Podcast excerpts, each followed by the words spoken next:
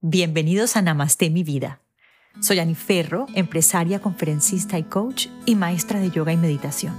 No has llegado a este podcast por casualidad, porque aquí hay algo de magia, esa que junta almas y crea coincidencias. Prepárate para conocer personas extraordinarias que con su caminar inspiran vidas y que además han puesto al servicio sus dones y talentos gracias a un profundo conocimiento de sí mismas. ¿Qué te llevarás de aquí? Ajá, la certeza de que tú también puedes lograr tu máximo potencial, pero sobre todo, mucha inspiración para conectarte con esa energía creadora y abundante que hay en ti. Namaste mi vida. Namaste mi vida, feliz año. Este es el primer episodio del podcast del 2024 este año en el que espero compartir contigo mucha de mi experiencia y sobre todo esas herramientas y esos hábitos que a mí me han ayudado a crear y a construir esta mujer en balance, en equilibrio y feliz.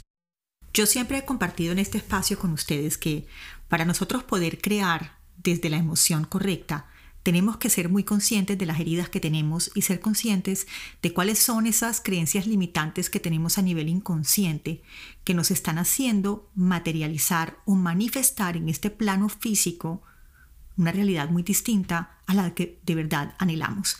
Entonces decidí empezar este año con uno de los componentes de mi taller Sanar para Manifestar, que a propósito estará disponible a partir del primero de febrero. Te dejaré un link en las notas para que te preinscribas. Y ese componente son las heridas, las heridas de la infancia, que se gestan en esos primeros años de infancia o que se gestan inclusive en el útero materno, porque por ejemplo un embarazo no deseado es percibido y como ya veremos más adelante tiene un impacto en el día a día. Y yo les digo con toda certeza que sanar el origen es el punto de partida. Y cuando tú escuches este episodio te vas a dar cuenta que no solo tú estás repitiendo patrones o estás viviendo desde esa herida, sino que parte de tu familia, sino toda, está también viviendo desde sus propias heridas y repitiendo patrones que no se han sanado. La buena noticia es que cuando yo tomo la decisión de sanarme yo, sano hacia adelante y hacia atrás mi legado. Pero ¿qué son esas heridas de la infancia, Niferro, de las que todo el mundo habla y que tú traes en tus redes a colación todo el tiempo?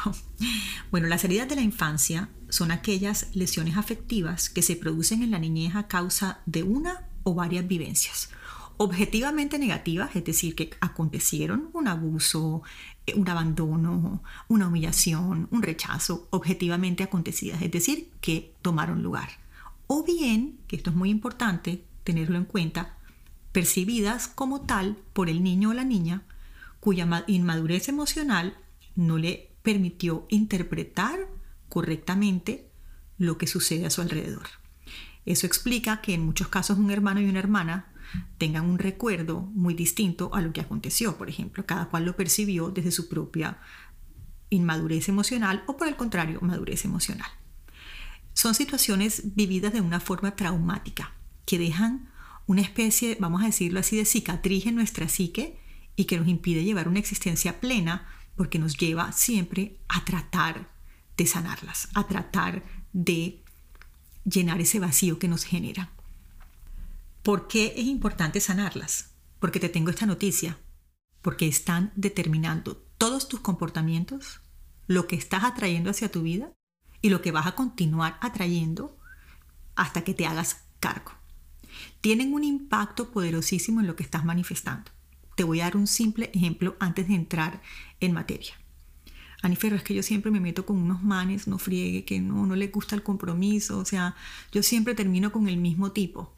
Te vas a dar cuenta ahorita de que tú lo estás atrayendo desde esa herida. Tú estás tratando de replicar algún patrón que ya está tan engranado, acuérdate de esa cicatriz que te dije a nivel inconsciente, está tan engranado en ti que es lo conocido. Los seres humanos no siempre buscamos felicidad, mi vida. Buscamos confort en lo conocido. Y si para ti lo conocido es el desapego, pues ¿qué crees? Eso es lo que vas a seguir buscando, atrayendo, oye, y la palabra clave es creando. Entonces, ¿cómo sé yo, Aniferro, si puedo tener una herida o varias heridas. Lo primero es que siempre tenemos una herida preponderante. Y como verás ahorita, yo soy un testimonio de esto, siempre lo he compartido, te lo voy a volver a compartir en un ratito. Todos tenemos una herida preponderante y tenemos un poco de las otras. Pero ya cuando uno es capaz de mirar hacia adentro y decir, hombre, si es que mira, esto tiene todo que ver con esa herida mía de abandono o mi herida de rechazo o es que yo nunca me sentí aceptado en mi casa, bueno, entonces, cuando ya uno es consciente de esto, uno es capaz de ajustar la reacción, uno es capaz de crear unos límites un poco más saludables y sanos, y también uno es capaz de detenerse cuando está a punto de volverla a embarrar y decirle al universo, a Dios, a la vida, no, es que ya, ya esta lección la aprendí, ya yo no quiero más de esto y tomo la decisión de pasar la página y movilizarme en otra dirección. Eso es importante porque te están condicionando estas heridas y te están haciendo una invitación a gritos para sanarlas. Entonces, si tienes, por ejemplo, de modo recurrente ansiedad y depresión, pensamientos circulares y obsesivos, si tus relaciones afectivas suelen fracasar por exceso de apego o desapego, si eres insegura, tímida, autocrítica, miedosa. Oye, en mi vida, si tienes trastornos alimenticios o de sueño. Entonces, todo esto, te vas a dar cuenta ahorita, puede tener explicación en esas heridas enquistadas en tu mente que te impiden vivir a plenitud. Entonces, ¿cómo puedo yo identificar si la tengo o no, Aniferro? ¿Qué te he dicho yo siempre a ti en este espacio? Tú no estás aquí en esta vida para buscar culpables. Si esa es tu actitud y posición ante la vida, este espacio no es para ti. Porque yo siempre te he dicho y lo aplico conmigo, lo aplico con mis hijos, lo aplico con las personas que amo y aconsejo. Tú eres el creador de tu destino. Y para tú saber dónde aportas, cómo te afecta, qué te llena, qué no te llena, de qué tienes que curarte, qué tienes que hacer, conocerte bien. La herramienta más poderosa para el éxito es el autoconocimiento. La autoexploración y la reflexión son clave. Entonces vas a observar patrones de comportamiento recurrentes, dificultades en relaciones interpersonales, problemas emocionales persistentes, porque estos son indicadores de heridas no resueltas. Entonces, entrando en materia, ¿cuáles son esos cinco tipos de heridas y cómo se enmascaran o cómo se esconden? ¿Cuál es la máscara que se ponen? La primera, mi corazón, la herida de rechazo. Se originan experiencias dolorosas de no aceptación durante la infancia o durante la gestación y tienen un impacto significativo en tu salud emocional y mental. Este tipo de herida se origina de experiencias dolorosas de no aceptación durante tu infancia y su origen e impacto pueden derivarse de experiencias de negligencia, es decir, que no, te sentiste atendido o importante, de críticas constantes, es decir, que tú no eres suficientemente bueno en algo, comparaciones desfavorables, es que mira a tu hermano cómo le va de bien en las matemáticas y tú aquí no sabes ni sumar, oye. o sabes qué, incluso en la ausencia del reconocimiento afectivo, es decir, que tú no sientas esa calidez de tus padres o de tus cuidadores o de tus figuras de autoridad. Y como te decía también, pues en la gestación, también esos embarazos no deseados, no planeados, en los que el bebé, el feto siente ese rechazo, pues está muy engranado en tu inconsciente, mi vida, y tiene en este momento un impacto en tu autoestima, porque puede hacerte sentir que no eres digno de amor y que tu valía está intrínsecamente vinculada a la aprobación externa. Esto es súper importante esas personas que necesitan constantemente de validación externa tienen una herida de rechazo profunda porque sienten que nunca la tuvieron. Entonces siempre tienen que estar demostrando y probando que, mira, pero mírame, pero me quiero hacer visible, pero mira, aquí estoy, soy valioso, tengo mucho que aportar. Porque el otro, la opinión del otro sobre ti es supremamente importante. Su máscara es el huidizo, es una estrategia de defensa que desarrolla esta persona para afrontar su herida. O sea, esa persona es curridiza. ¿Y cuáles son sus patrones de comportamiento comunes? Pues obviamente una infravaloración constante, permanente. La persona con la máscara de huidizo o escurridizo tiende a subestimarse sistemáticamente, minimiza sus logros, buscando constantemente la validación de los demás. Ay, no, no, tranquila, no es nada, no, no, claro, para que el otro te diga, no, como que no, claro que sí, muchísimas gracias, necesitas ese reconocimiento, porque efectivamente buscas la manera persistente de aprobación y valoración de los demás, porque internamente dudas de tu propio valor sin esa confirmación externa. Entonces, si tú te sientes así, vas a poner ahí en alguna parte, mm, yo tengo mucho de esto, así que aquí hay una pista de que puedo estar viviendo desde mi herida de rechazo. La segunda herida es la mía, la herida de abandono. Y esas heridas de abandono se originan en experiencias infantiles de falta de amor, de compañía, de protección, de presencia, de apoyo o cuidado. ¿Y por qué te decía que era la mía y cómo me di cuenta yo de ella? Yo les he contado aquí antes que mi padre murió cuando yo tenía menos de dos meses de nacida. Y pues yo una figura de mi padre que yo recuerde, pues aparte de lo que mi madre me decía, pues y aparte de un par de fotos que tenía, pues no, no tuve, ¿no? no nunca viví con mi padre a nivel consciente como para yo hacerme a recuerdos y poder emular de alguna manera su recuerdo. Y a mí siempre me dijeron, como decían antes, la gente sin, sin querer dañar, y cuando yo decía, no, y tu papá no, mi papá murió cuando yo era muy chiquita, ay, o sea que tú no tuviste papá. yo crecí eh, pensando que pues no, pues no tuve papá. Y como no voy a tener papá, me hizo caer en la cuenta Angie Carrillo, mi, mi gran amiga y consteladora familiar, y me dijo, si tú no tuvieras papá no estarías aquí. Es que uno tiene que tener papá y mamá. Que no tuviste a tu papá vivo, físicamente sí, pero busca sanar a tu padre y date cuenta que haya estado siempre. Y bueno, ya les, les he contado cómo esa presencia en mi vida es una presencia supremamente fuerte y supremamente importante para mí.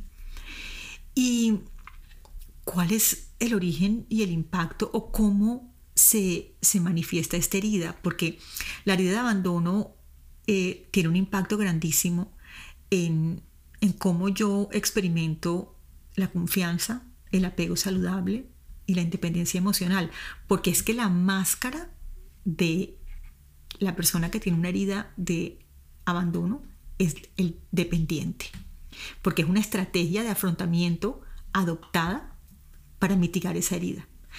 ¿Y cuál es la tendencia o cuáles son esos patrones de comportamiento y sus características? Un miedo a la soledad, o sea, experimentaba, yo experimentaba un miedo, oye, patológico a la soledad. Y entonces, ¿qué hacía? Yo quería quedar bien con todo el mundo, mi vida. Claro, no, no, para que no para qué, para que no se fueran. Yo ponía mis necesidades de último. No, no, no, no, no, tranquila. Me entraba una ansiedad. Oye, ¿será que piensa que yo no la llamé? Oye, ¿será que piensa que yo le contesté mal? Oye, imagínate uno vivir con esa ansiedad constante. Claro, el de la herida de abandono se pone de último y quiere quedar bien con todos y hay carencias afectivas notables. Buscamos validación, el cuidado, eh, mostramos carencias emocionales en el desarrollo de relaciones equilibradas. ¿Y qué quiero decir con esto? Mira, yo buscaba hijos por todas partes. Ay, no, esta es la hija mía. Ay, no, este es el hijo mío. No, no el hijo de nadie. Si yo la niña que estaba cuidando ahí eh, era a mí, a mí misma, esa niña abandonada que era yo. Yo no tenía por qué ponerme a cuidar hijos ajenos de nadie, de ninguna manera. Y así se estaba manifestando mi herida. Y quiero tomarme aquí unos segundos para decirte cómo se la estaba pasando a mis hijos. Agárrate porque esto te va a impactar. Yo anulaba a mi marido completamente en la educación de mis hijos. Yo decidía qué se ponían, qué comían, a qué hora salían, con quién andaban, a qué colegio iban, a qué actividades extracurriculares se inscribían. Mi marido eh, decía, mira, no, yo quiero que los niños se hagan el almuerzo y yo por a sus espaldas me encargaba que los niños tuvieran el almuerzo hecho. ¿Qué es eso? Eso es matar en vida al padre. ¿O no? Es quitarles el padre a los hijos desde mi propia herida de abandono. Y lo que quiero ilustrarte aquí en mi vida es que a veces es tan sutil. A veces este comportamiento era como tan normal de una mamá que no, que se quiere hacer cargo de una mamá presente. No, es que el papá también es importante. Esa fuerza masculina en la vida de mis hijos era supremamente importante. Ese masculino es como penetramos la vida. Y yo, por esa herida, inconscientemente estaba replicando en la historia familiar de mis hijos la ausencia de su padre. Qué poderoso, ¿cierto? Seguimos con la herida de humillación y la máscara de masoquista, que es la máscara de esta herida. Esta herida de humillación se forma cuando un niño siente que sus padres u otras figuras de autoridad lo avergüenzan.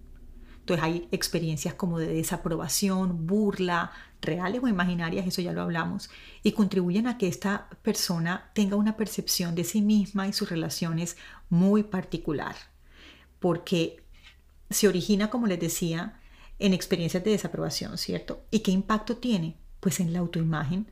Las personas con esta herida suelen tener dificultades para reconocer sus propias virtudes y tienden a censurarse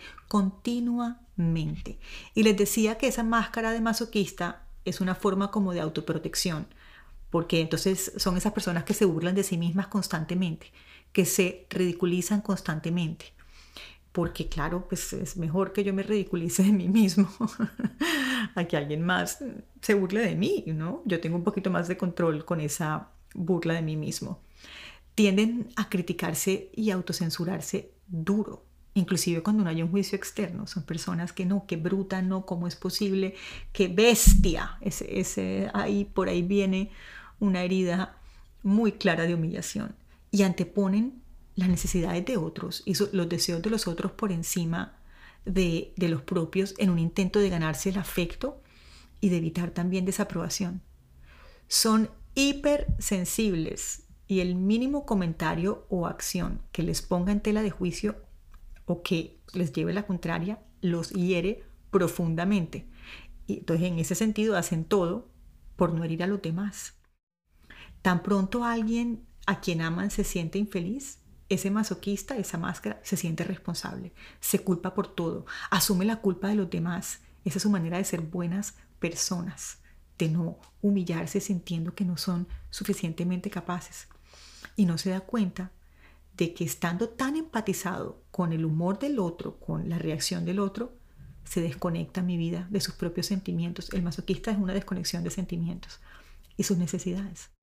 Y a menudo te voy a contar una cosa hacen cosas por los demás que no harían por sí mismos. Entonces, mucho cuidado, porque a nivel cultural, por ejemplo, nosotros en Latinoamérica, y es algo que ha cambiado con las nuevas generaciones, eh, tendemos a usar el humor con los niños. Los niños no entienden el humor, tu inconsciente no entiende el humor. Míralo, míralo, míralo. Cabezón como el papá. Mira, mira, mira, las piernas flaquitas como las de la mamá. Mira, mira, mira, mira. Bruto para las matemáticas como el papá.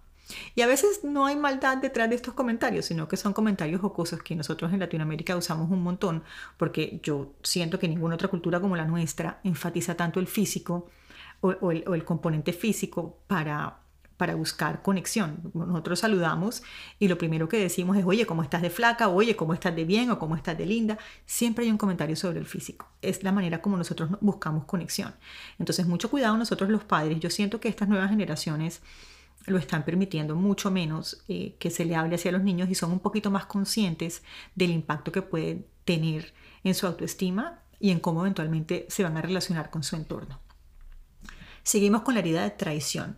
Esa, yo tengo un poquito de esa también. Y la máscara de el controlador. Ani Ferro, súper controladora. esa herida de traición se gesta cuando un niño se siente repetidamente traicionado por su cuidador, ya sea a través de mentiras o incumplimientos de promesas. Y esta experiencia genera desconfianza y cierta actitud de aislamiento. Y aquí voy a ilustrar, usándome yo como ejemplo, cómo esa inmadurez emocional de la que hablábamos al principio puede llevar a que interpretemos las cosas, las realidades o los hechos de la manera equivocada. ¿Se acuerdan que habíamos hablado de que hay heridas objetivas que efectivamente acontecieron, pero hay heridas que son el resultado de interpretaciones? Bueno, entonces les decía que yo tengo esta herida de traición. Mi madre queda viuda con una muchachita y vuelve a tener pareja unos años, unos pocos años más tarde y eh, tiene a mi hermanito menor.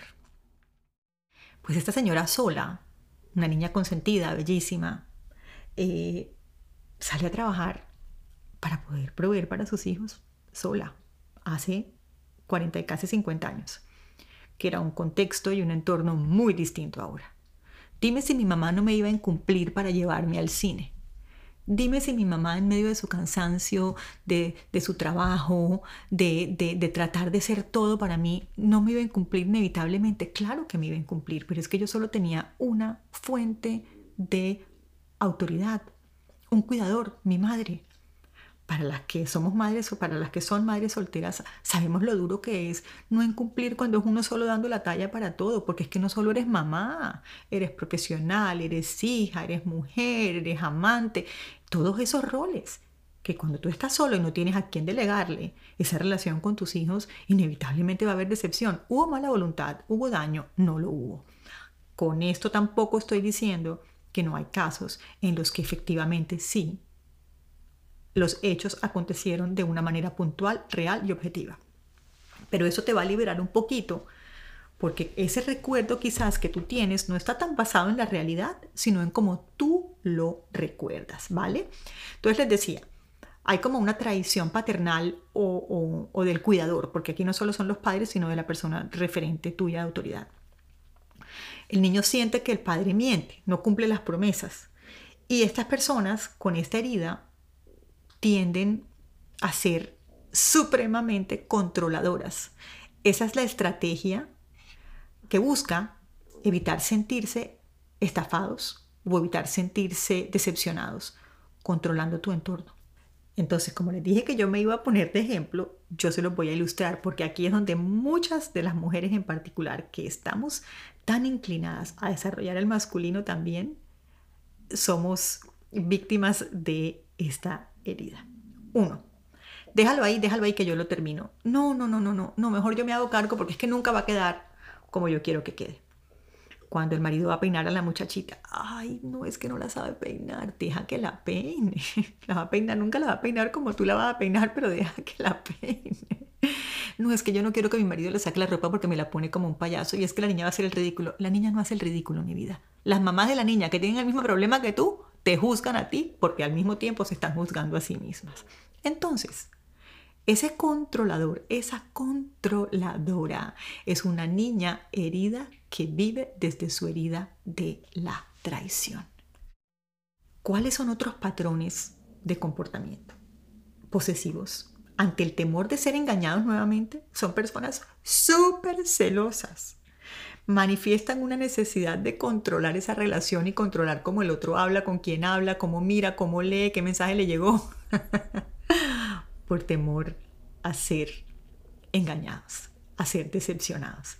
Dime tú si los celos en algún, en algún momento de la historia se han constituido o se han instaurado como la herramienta más eficaz para evitar la infidelidad.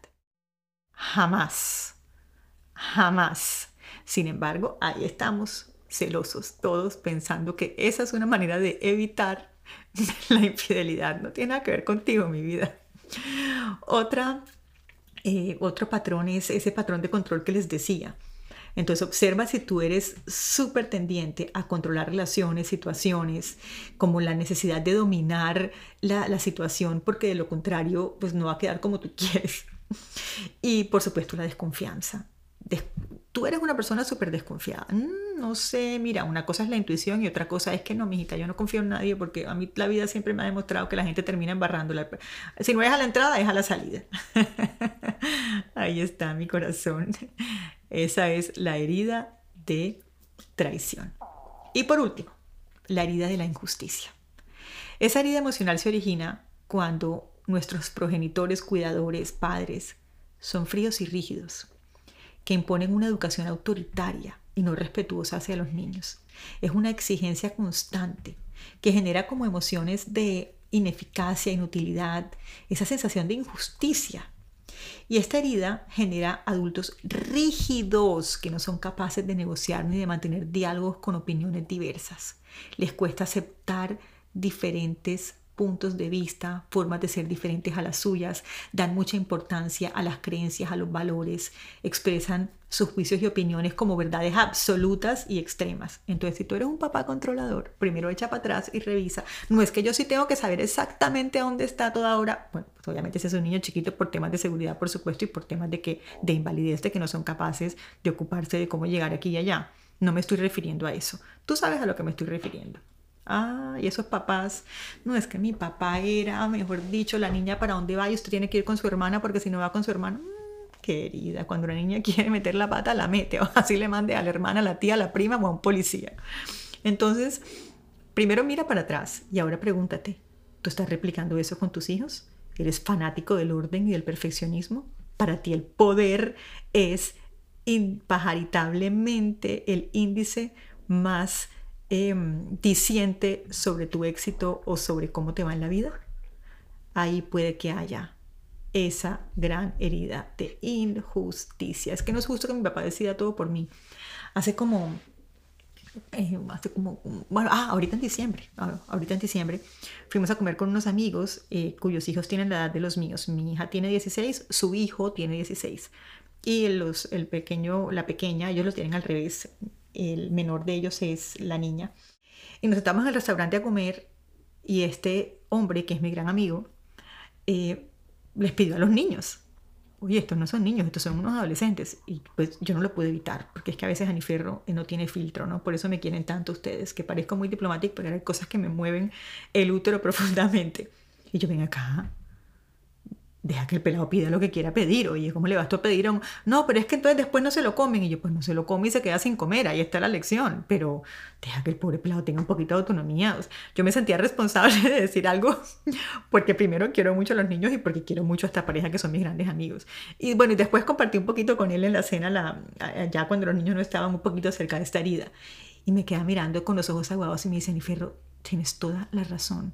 Mi padre era exactamente igual conmigo. Yo nunca sabía, yo, me llegué, yo llegué a enterarme qué helado, qué sabor de helado me gustaba de adulto grande. Yo siempre pensé que me gustaba el helado de vainilla. Y resulta que no. Me gusta el helado de pistacho. Bueno, ahí está mi vida, no está tan lejos. Y él no se estaba dando cuenta.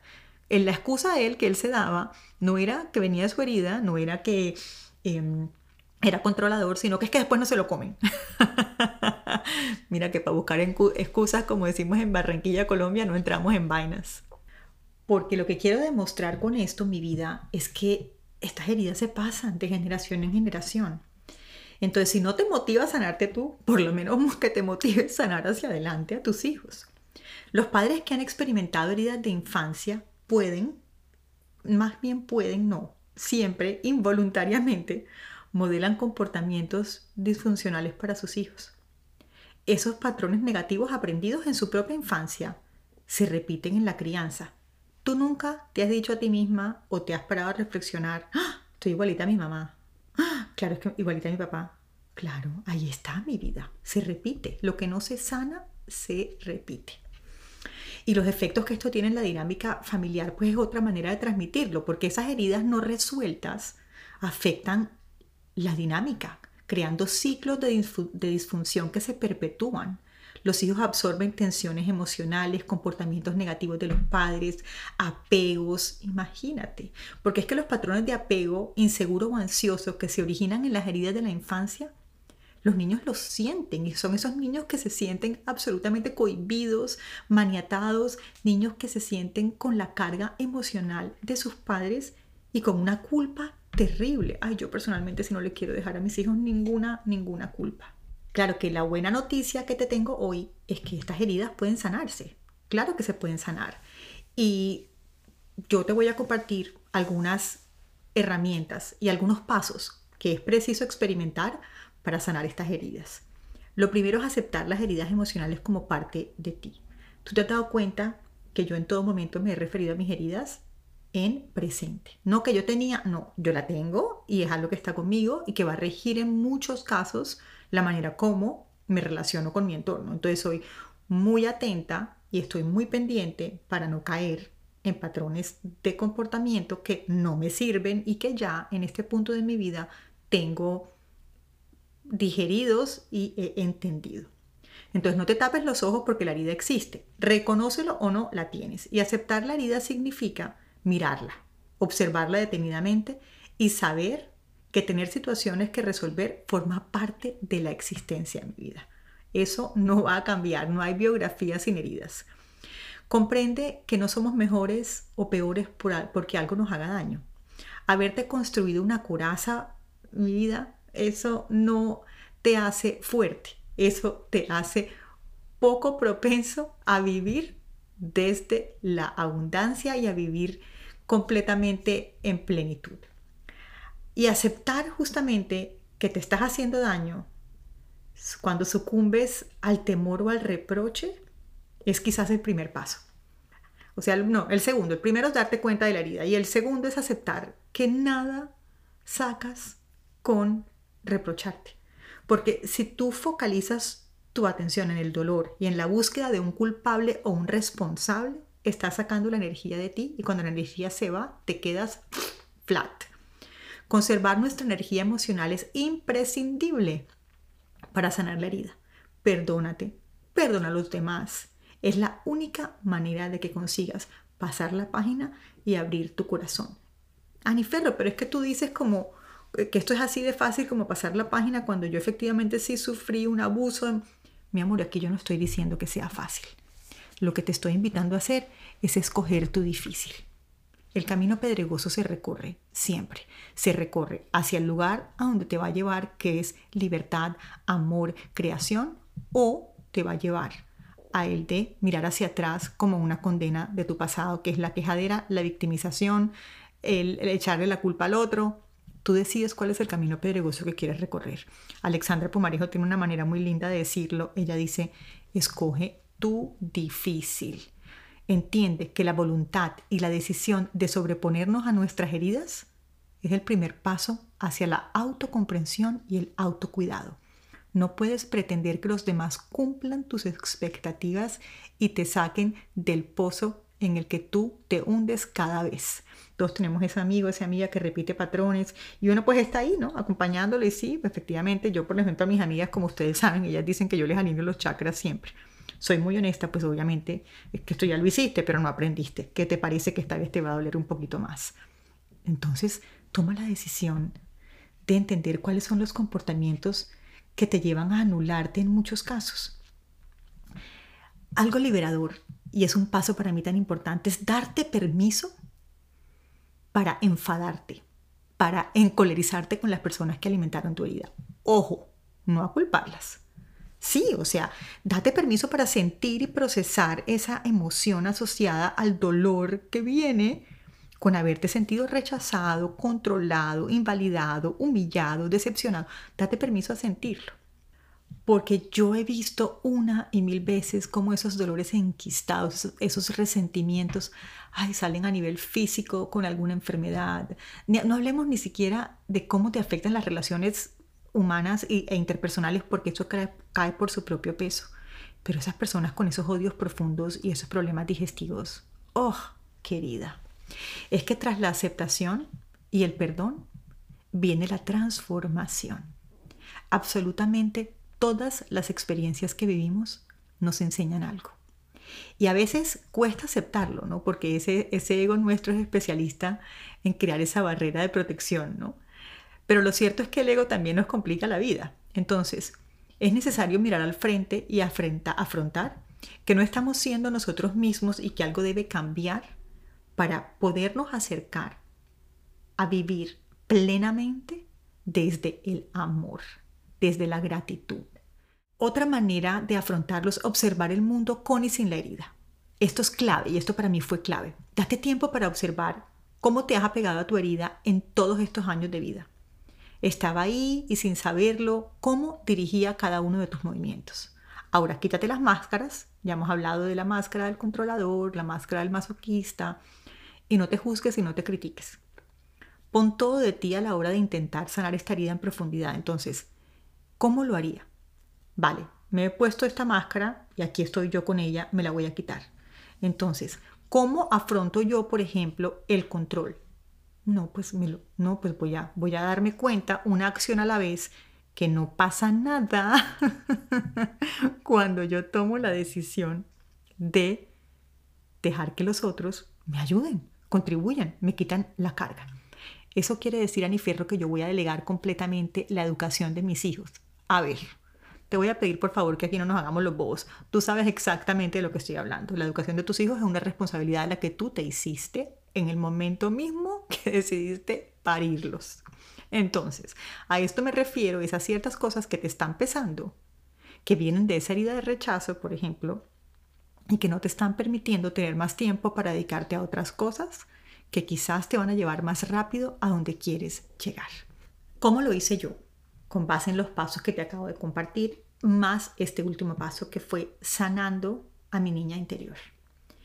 Volviendo a esos primeros años de infancia a través de meditaciones profundas, a través de escritura, de journaling, que me llevaron a cuidar y a reprogramar esas memorias que tenía esa niña de cómo fue su infancia, para asegurarle de que no fue abandonada, para asegurarle que no fue decepcionada o traicionada y para explicarle como la adulta que soy yo, como todas esas vivencias que ella recuerda la han convertido en esta mujer que es hoy.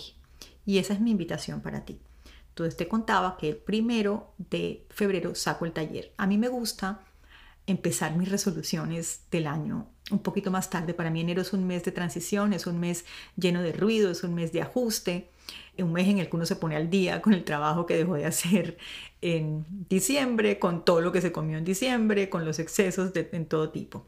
Entonces el primero de febrero voy a lanzar el taller que se llama Sanar para Manifestar. El taller te lleva atrás para que tengamos el pasado como sabiduría y no como un peso que nos esté condicionando hacia adelante.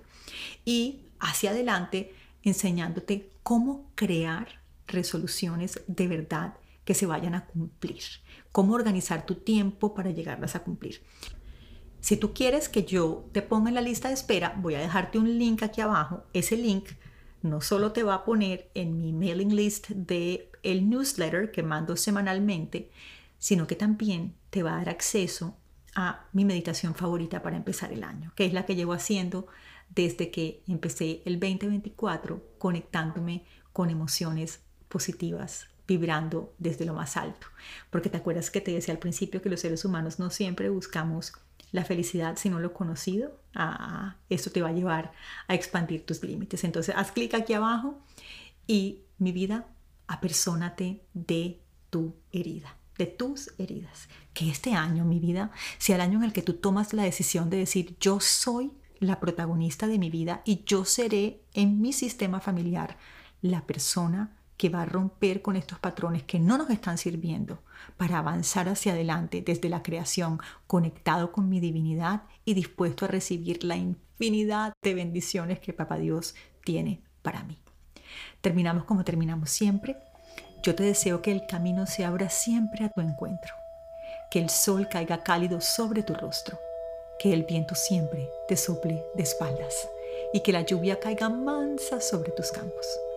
Y te deseo que hasta que volvamos a encontrarnos, Dios, el universo, la vida en quien tú creas, te lleves sana, suave y dulcemente en la palma de su mano.